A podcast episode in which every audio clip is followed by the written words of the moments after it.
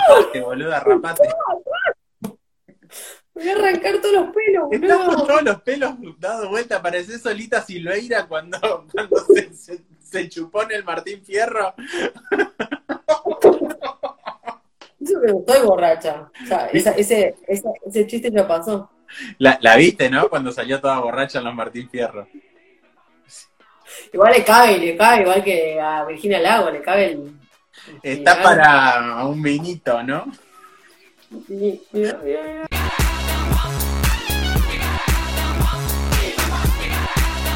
Hola a todas, a todos y a todos. Bienvenidos a un nuevo episodio de Estación Nerdolandia. Hola Giselita, ¿cómo te va?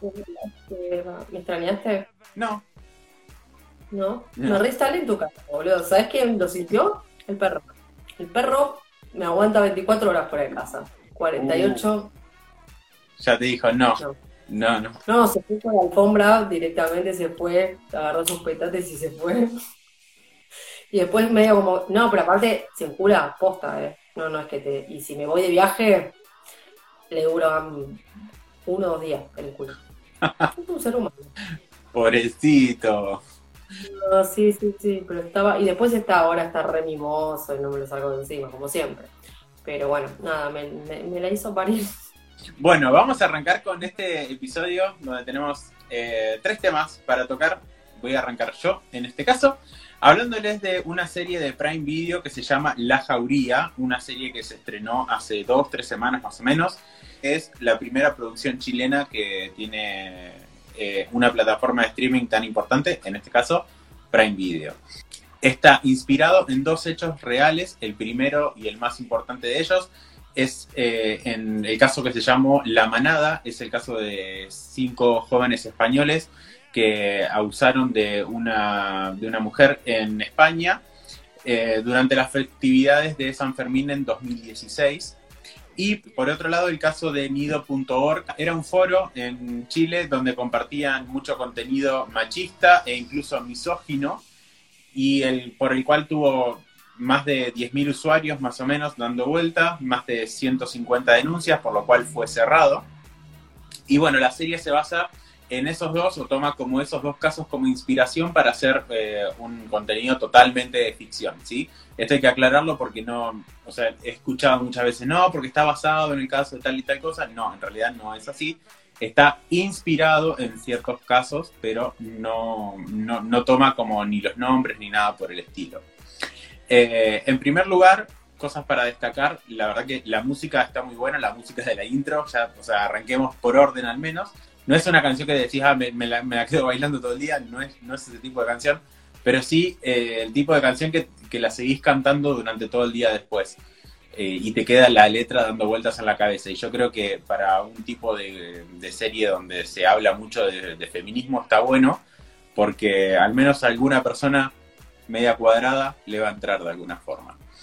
Eh, después, básicamente, se centra en el caso de una chica que es- está desaparecida y lo último que, se supo es que había cuatro chicos con ella la noche de su desaparición. La familia, los padres y la hermana puntualmente inician la, búsqueda y entre medio también vamos viendo todo el caso policial, eh, donde tenemos a una comisario, una subcomisario, una detective y, de- y demás.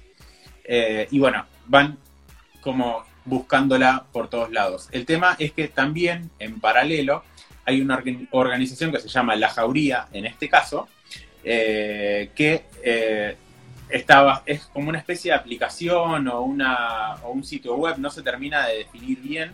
Sin embargo, es como que se reciben notificaciones en el teléfono como si fuese una aplicación.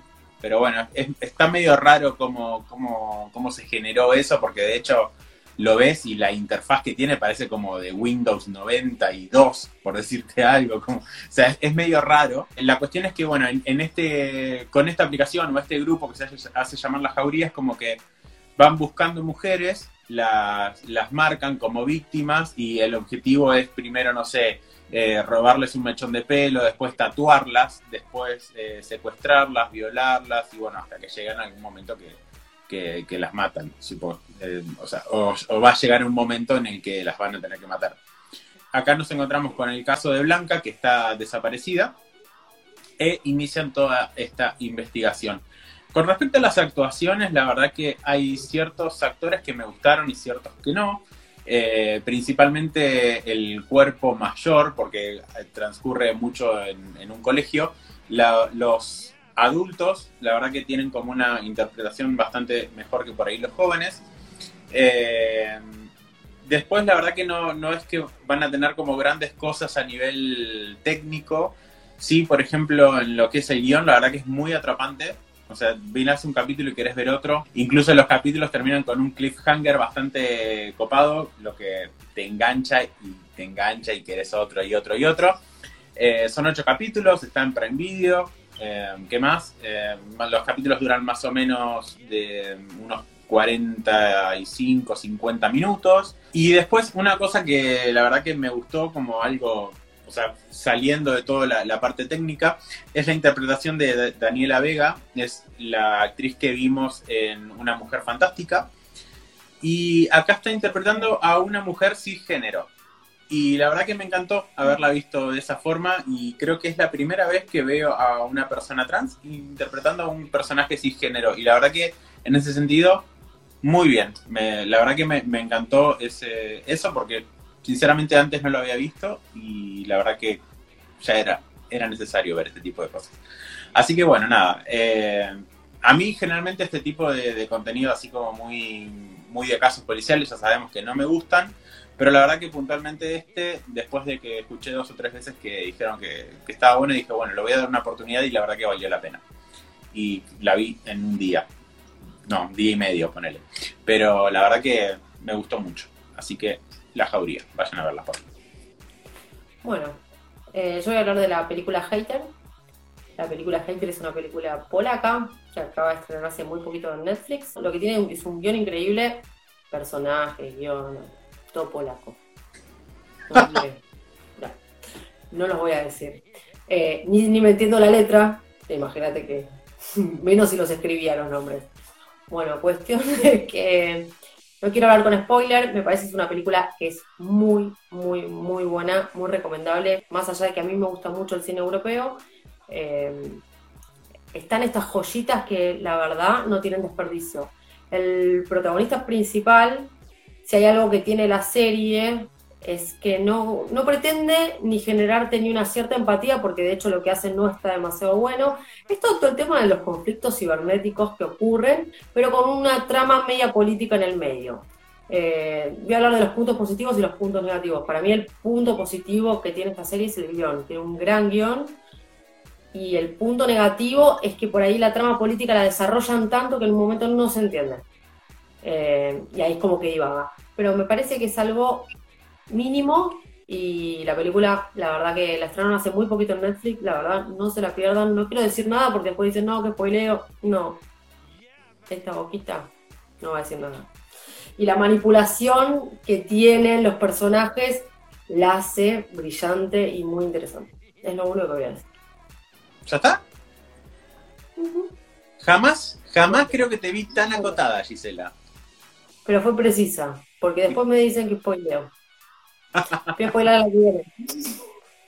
No, no, no, no spoilemos, no spoilemos, no pero después, nos van a. La maratón de gente, che. Yo después me di cuenta que la maratón. Hay un chico que se vio las dos temporadas. O sea, espero que salga la segunda para vérsela todas juntas. ¿Por qué? Miterio. Miterio, miterio, miterio.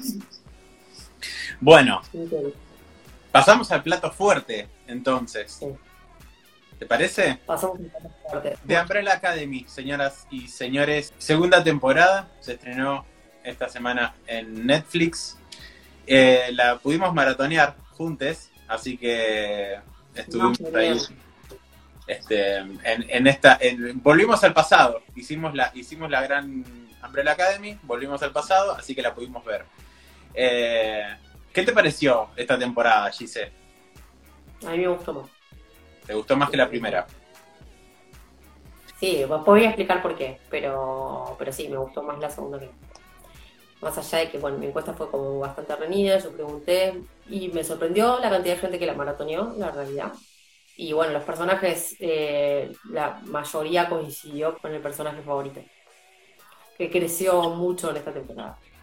creció, en realidad yo creo que crecieron todos bastante y tuvimos, pudimos ver como varios, varios crecimientos en, en, la parte personal de los personajes e incluso también en sus poderes, porque pudimos, me acaba de morder el gato, eh, pudimos ver también poderes nuevos, entre comillas, o cosas diferentes, habilidades diferentes que antes no habíamos visto por parte de ellos, lo cual me pareció bastante copado.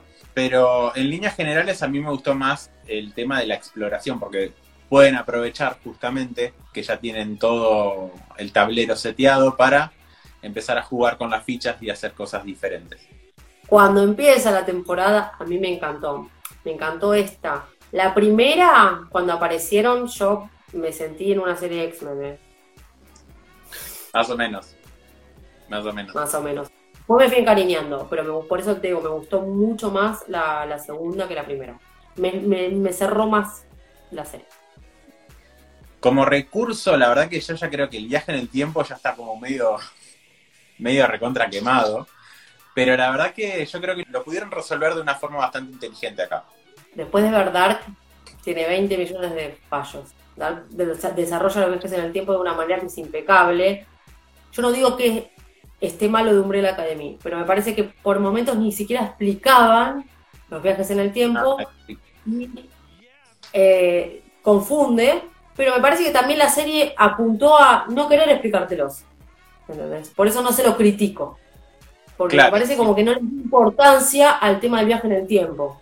Porque no, no, no lográs, por momentos nosotros nos perdimos y bueno, yo te dije, bueno, fíjate en el pelo, en Dark había una característica que yo te decía que eran las cicatrices, entonces vos te das cuenta en qué línea temporal estaban, porque, bueno, la última empiezan a saltar en 8 millones de fechas, pero que te deja un coágulo realmente, y encima lo hacen de una manera muy prolija, por eso digo, a ese nivel, imposible. No, no, no. Pero me parece que la, serie no se, no se basa en eso, y tampoco le quisieron dar demasiada rosca. Es que, a ver, a lo que yo me refería es que me parece que ya el recurso viaje en el tiempo ya está muy quemado el hecho de, que hay viajes en el tiempo en, cualquier contenido que quieras ver. Pero lo que, sí me parece que acá le pudieron buscar una vuelta de rosca en el nivel, o en el punto, mejor dicho, de que no era sumamente crucial que ellos llegaran a esa época. Digo, si hubiese sido en los, en este caso son los 60, pero hubiese sido en los 40, hubiesen, hubiese sido lo mismo, entre comillas, o sea, con otro, con otro contexto, pero digo, no, no era crucial de que lleguen ahí y, demás. Y el hecho de que, de que vayan llegando a diferentes años y que después se tengan que cruzar en algún momento está bastante bueno. Para mí no le, no le dieron pelota a este punto. Sí encuentro una lógica en, el, en cuanto a, al tiempo por la historia de Allison. O sea, me parece como que ahí quisieron meter un contenido que es una subtrama, que tiene la historia, con obviamente que ya de por sí es difícil ser negro hoy en Estados Unidos, imagínate en los años 60. Me parece como que está pensada para eso. Me parece que muchas de las series que estamos viendo, de hecho las últimas dos series buenas, The Voice está apuntando por ese lado y me parece como que ya viene... Y justamente hablamos del contenido racial. No sé si lo dice el cómic totalmente, yo no leí el cómic. Basta, basta, hija, estoy grabando. En lo que yo no sé, bueno, técnicamente esto se filmó mucho antes de todo el movimiento Black Lives Matter, así que no sé, pero... es una problemática que tiene Estados Unidos hace años. Es una problemática existente y en eso estamos totalmente de acuerdo. Pero me parece que igual les vino como anillo al dedo haberlo hecho. Igual no, no dudaría de que no hayan hecho alguna regrabación o algo como para meterlo. Pero bueno. la escena de la cafetería puntualmente me parece como que es muy dura las escenas de acción, la verdad que me parecieron bastante copadas. Eh, no todos los capítulos las tienen, pero cuando hay escenas de acción, la verdad que, me copó bastante.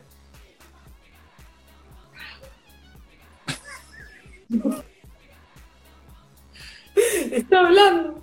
¿Qué te pasa? ¿Eh? ¿Qué te pasó? ¿Estás bien? a nivel musical, la verdad que me gustó mucho también. Me, tuvo, tuvo como muy buena elección musical. O sea, ya la primera temporada lo había tenido en su momento.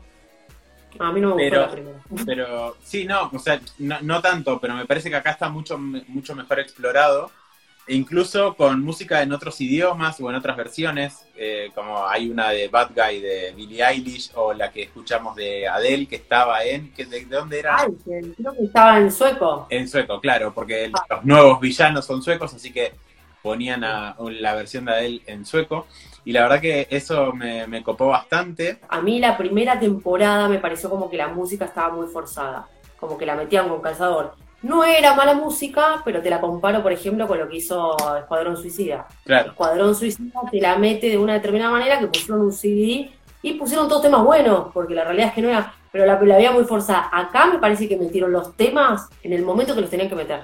O sea, el recurso musical en esta temporada para mí fue excelente, porque escuchamos desde aquí, desde Kiss hasta Street Boys, o sea, escuchamos una cosa más allá de las versiones que dijimos distintas. Nada, los Backstreet Boys fue para mí fue, brutal.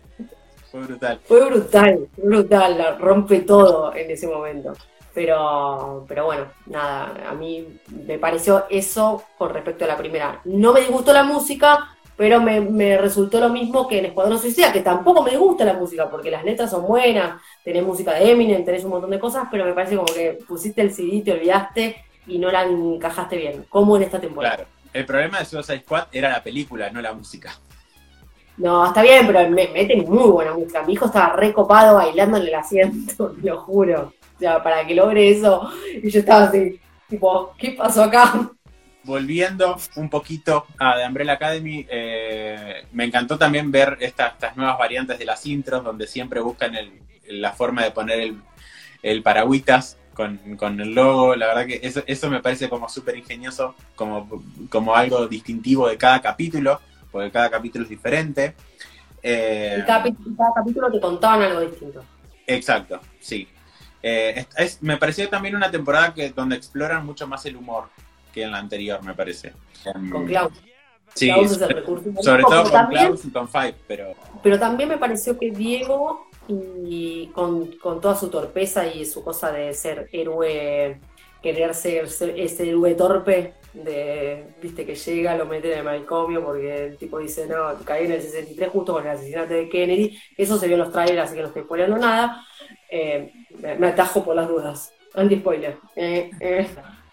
Así que nada, justamente me parece eso, que, el tipo entra y dice, bueno, quieren matar a Kennedy, obviamente nadie le cree, y como que tiene toda su torpeza y todo, todo, su trama era salvar al presidente, como con toda su torpeza. Pero bueno, él y Luther también. Luther en la primera temporada me pareció súper tosco. Y en esta me gustó mucho más. A mí, particularmente, los dos que me gustaron fueron cinco, obviamente, y Klaus. Klaus, cada vez que aparecía, nos estallábamos. Sí, aparte el chabón se roba la escena cada vez que aparece, boludo. Es, hipnótico, es hipnótico. Y otro personaje que me gustó fue el de Laila.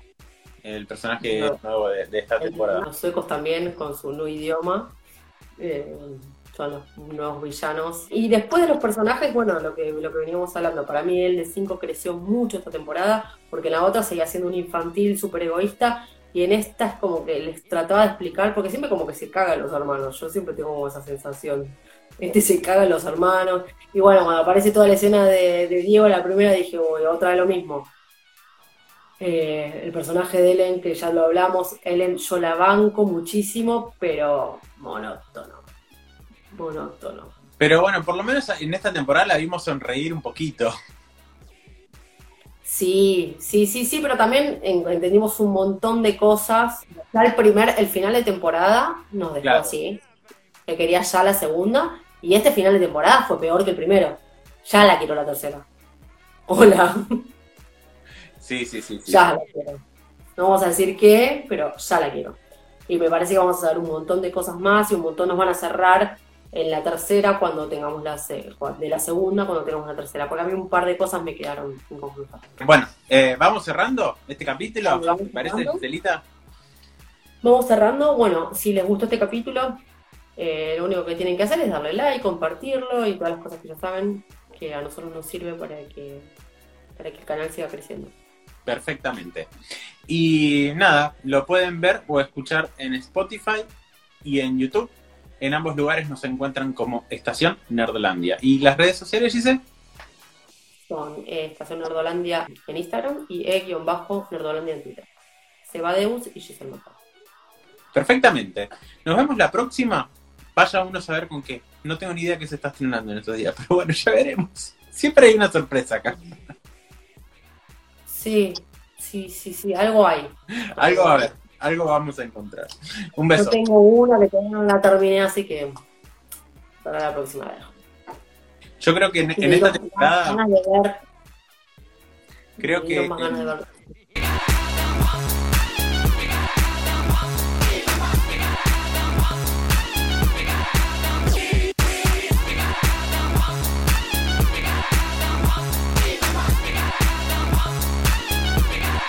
Yeah, baby.